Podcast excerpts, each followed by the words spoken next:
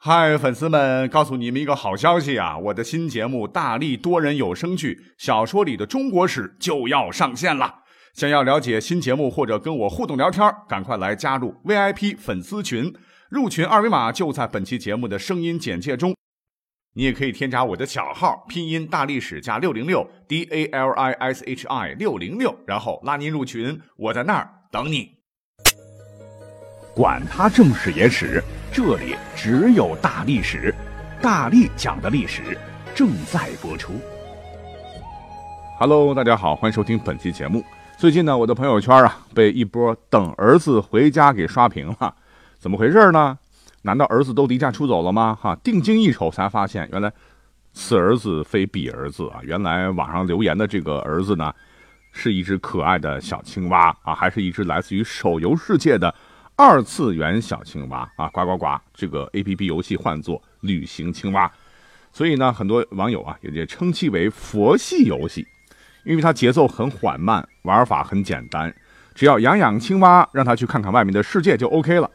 只是呢，这游戏里的这只青蛙不好养啊，不好伺候，它可能会出门啊，也可能一直宅在家里，偶尔呢还可能来个朋友，还会一起吃吃喝喝。如果你对它不够好，那只蛙儿子呢就有可能出去旅游，甚至直接离家出走，打死都不回家了。那总之，游戏好玩不好玩，治愈不治愈啊？跟我没关系啊，因为我没有收广告费，只是利用这个例子呢来说明一个现象，什么现象呢？那就是佛系大流行。啊，佛系游戏从治愈这个角度来讲的话，这个游戏还是蛮有意思的啊。但是你会发现，眼下好像什么啊都跟佛系能扯上关系啊，什么佛系粉丝啦，佛系员工啦，佛系甲方啦，甚至佛性前任都有啊，就连考试、恋爱、健身、网购等行为。也找到了佛系的方式，啊，那我觉得就有点偏了。那什么是佛系的意思呢？很多朋友还不太理解啊，我就简单举几个例子，让大家感受一下。比方说，什么是佛系买家？就是不确认、不点评、不退货。还有佛系员工啊，就是交代下来的任务从不推辞，但是也绝对不会给自己揽工作，工作质量永远保证合格，但是从来不会有什么惊喜。还有。佛系恋爱就是双方不撒娇、不吵架、不温不火、不夺命连环扣，主要的相处方式呢，就是一周一两次见面就好了。那佛系这个意思，简单来说就是随便吧，啊，怎么都行，就是有点消极的意思。那不过我觉得吧，不必太当真啊，也不能当真。那作为年轻人，应该让自个儿嗨起来才对哈。所谓是陌上花开，不负韶华嘛。那鉴于我们是个历史节目了哈，所以本期节目呢，我们就来讲个古代版的佛性故事。那登场的这位主人公叫什么名字呢？叫季札，啊，一听这名字，绝对是一位老老前辈。他呢，乃是当时春秋时期吴国的一位公子，因为他封地啊，当时在延陵，就是今天的江苏的常州、丹阳、江阴一带，所以历史上也称他为延陵季子。哎，这个人物蛮有才华啊，是当时的一位卓越的政治家、外交家，被称之为春秋四君子之一，名气绝对比后头的战国四公子大得多。当然了，哎，这也得益于呢，他有个好爹。他爹是谁？就是当时啊强盛吴国的吴王寿梦。话说这个寿梦一共有四个儿子，依次为朱凡、于季、仪妹和季札。哎呀，这些字都好复杂，字音我都查过了哈。如果有什么问题，你可以留言给我。因为名字太绕口了，哎，我们就管季札的哥哥们啊，分别称呼为老大、老二、老三吧。这四兄弟当中呢，当属老幺季札呢是最为贤良、聪明，而且博学多才。那在寿梦死后啊，这几个哥们关系好嘛，这三个哥哥就说啊，哎，弟弟呀、啊，老爸平时最喜欢你，生前。就跟我们说过，等他咽气之后呢，要把王位传给你。哎，要不你来当王吧？没想到呢，这个季札很佛性啊，直接 no。那老大只好代理执掌国政。那等到一年以后呢，服丧期满，老大呢又要把这个王位要让给季札。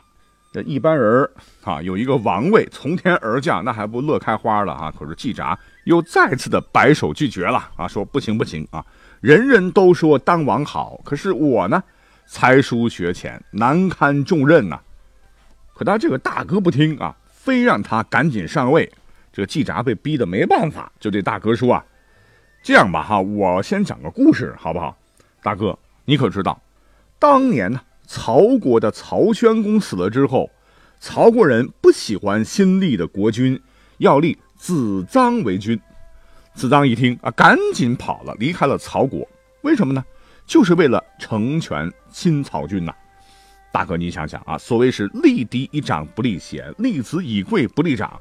现在都兴嫡长子继承制啊，而你完全符合条件，因为你是长子嘛，而我不是，所以当君主呢，我没有这个义务。如果你再逼我，那我可就要学子臧跑喽。这老大一听吧，那就只能勉强点头答应。哥哥这边虽然答应了啊，可是吴国老百姓不干呐，因为。季札，你对我们老百姓可好了呀，而且品德又高尚，能力又出众，那你做我们国君，我们才服啊！于是全国老百姓是群情激愤，一定要坚持让季札继位。季札这次逼得没办法了哈，只得，当然不是当国君了哈，而是在一天晚上，房子也不要了哈，是趁着月黑风高跑了，跑哪去了呢？是弃其室而耕，乃舍之，就暂避乡间种地去了。那么话说，过了十三年之后呢，老大日理万机啊，死在了办公桌前。可是按照遗嘱啊，老大哎没想把这个位置让给自个的儿子公子光，而是让老二来当吴王。那他的想法很简单了哈，就是我老大啊，万一天挂了，再传给老二，老二再传给老三，哎，老三再传给老四季札，那吴王之位最终还不是老四的吗？反正他年轻啊，我们未必活得过他。就这么地啊，老二就当上了吴王。其实呢，他也是希望把这个位置啊让给季札的，只是这个弟弟太倔，还是不肯。哎，无奈呢，老二就派他呢代表吴国去出使当时的中原各国，好联络感情啊，扩大吴国在中原的知名度。毕竟这个周王室在中原嘛。那么事实证明啊，季札呢确实是难得的外交人才。工作干得相当出色，而且一些个事迹呢，也被当时的史书记载下来，留于后世。啊，据说季札呢，也是我国最早载入史册的外交家。关于这点啊，应该是没有疑问的。啊，因为篇幅有限呢，我们就单讲一个季札出使时发生的故事来讲吧。那么，先问各位一个问题了哈，你们听说过季札挂剑的故事否？没听过啊，没关系，我来讲。那么话说呢，当时季札呢，按照计划，他不是外交官嘛，要到西边去访问当时的晋国，中途呢是佩戴宝剑啊，拜访了徐国的一个国君。当时这个徐国的国君呢，对他这个佩的宝剑非常喜欢，啊，嘴上虽然没有说什么，但是脸色透露出想要宝剑的意思。因为当时季札任务在身呢，要出使晋国嘛。这随身携带的佩剑也是等级和身份的象征，那下面还得用啊，所以他当时就就没有立即解下来送给徐国国君。但是呢，他当时心里头啊已经答应给他了。那等到季札到了晋国之后，哎呀，这心里头一直就想着这事儿啊，总是想着能早点完成任务啊，然后回到徐国的时候再把这个宝剑亲自送给徐国国君。可谁想到啊，徐国国君没等他回来呢，就死在了楚国。等到季札完成了出使晋国的任务，再次回到徐国的时候，一瞅啊，老伙计先走了，真是悲痛之余啊，就非要解下宝剑送给刚继位的徐国新君。结果呢，随从人员就劝阻他说：“说这是吴国的宝物啊，不是用来做赠礼的。”可是他却说啊。当时在我心里啊，已经答应把宝剑给他了。如今他虽然死了，就不再把宝剑进献给他，这就是欺骗我自己的良心呐！人要讲诚信呐，对吧？因为爱惜宝剑而违背自己的良心，正直的人是不会这么做的。于是解下宝剑送给继位的徐国国君。这位新新君就说了：“说先君呢没有留下遗命，我呀。”不敢接受宝剑，那怎么办呢？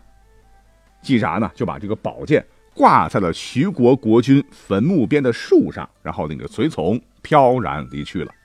徐国人知道这事儿以后啊，都非常感动，纷纷赞美季札，歌唱他说：“严陵祭祀兮不忘故，托千金之剑兮待秋木。”这也说明了季札的这个品德是非常高尚的啊，非常讲诚信的。好，我们再把这个我们的注意力回到当时的吴国，老二不是继位了吗？结果十七年以后呢，也死了。那么依次呢，就由他的这个三哥叫仪妹继位。仪妹只活了四年，死前呢也是力荐他来当吴国国君。但季札呢，依然很佛性，是不求不要，不争不抢啊，自个儿又逃到他的延陵封地躲起来了。群臣一看没办法了哈，找不着人了。只好呢，把这个王位就让给了老三的儿子公子僚。哎，讲到这儿，公子僚各位应该很熟了吧？没错啊，于长剑的故事就发生在他身上。我们都知道，古代有四大刺客之一，有一位非常有名，叫专诸啊，就是被伍子胥啊当时引荐给了吴的公子光。哎，注意到没有？就是刚才前头讲到的老大的那个儿子。最终呢，专诸呢，按照和这个公子光密谋的这样一个计划，在公元前五百一十五年，就趁着公子光宴请吴王僚时啊，藏匕首于鱼腹之中进献，当场刺杀吴王僚，专诸也牺牲了，被剁成了肉泥。那既然吴王死了，啊，季札作为长辈就赶紧来吊唁呐。虽然说公子光想当王哈，已经想得快发疯了，但还是，装模作样的对这个季札说：“呃，叔叔啊，这个王位。”本来是您的，对吧？那还是让给您做。可季札听了以后，非常气愤地说：“别以为我不知道哈，全天下人都知道是你杀了我的君王。你现在让我接受你的国家，那不等于是我们共谋篡位了吗？”为了表示他态度的坚决啊，他连夜又逃回了延陵啊，并从此终老于延陵。而公子光呢，也正式就位啊，成为了新一代吴王。那就是历史上有名的吴王阖闾。那他当政的时候干了什么事儿呢？就灭了勾践的越国，引出了我们都非常熟悉的卧薪尝胆、兔死狗烹等一系列的精彩的故事。好，我们再单讲这个故事的主人公季札。呃，你说他佛性不佛性啊？君王之位谁不眼红啊？可是他呢，却一让再让，随遇而安。可是人家这个佛性的境界啊，跟我们现代人就前头都讲的这个佛性。绝对不是一回事啊！他这个属于一种美德，那跟我们所现在理解的简直差十万八千里了。季札的这种佛性是充满着睿智、博学、礼让和诚信，所以他这样的佛性，他是真正的不以物喜、不以己悲的一种大智慧啊！也难怪历史上把他和孔子摆一块儿啊，后人称之为南季北孔。哎，只是现在知道他的人很少很少了哈。好，那说到这儿，我们就又引出了古代佛系生活中的另一位代表人物，孔子。那他的故事讲太多了，我们就多提一嘴啊。孔子啊想也是春秋时期人物了，可他的观点呢讲求仁爱，实在没有办法让争霸中原的各路诸侯接受，所以他也是屡受打击。可孔子呢相当佛性啊，列国该周游周游，我收我的，你们爱接受不接受啊？那该收弟子收弟子，管你们什么出身，什么私学官学，什么琴棋书画礼乐射啊。我想教就教，想怎么教就怎么教，哈，自成一代天纵之圣。哎，人家佛性还佛出了人生赢家。哎，再比如说“采菊东篱下，悠然见南山”，还要读“见”啊，那本质上它也是一种佛系的生活态度了。那陶渊明就是典型代表了，不争不抢，悠然自在啊，身处田园自得其乐，不论身前功与名。但人家呢，也佛出了田园诗派的创始人，一代文学大师啊。那诸如此类的故事还有很多，我们今天就凑三个好了。那所以呢，佛性可以讲，但是不能只看到这两个字的表面哦。古人呢也讲佛性，但绝对不是现在我们所讲的这种什么佛系员工、佛系恋爱、佛系卖家、佛系备胎、佛系铲屎官等等这么简单。那是一种境界和智慧。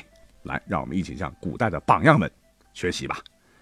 感谢各位收听本期节目，我们下期再会。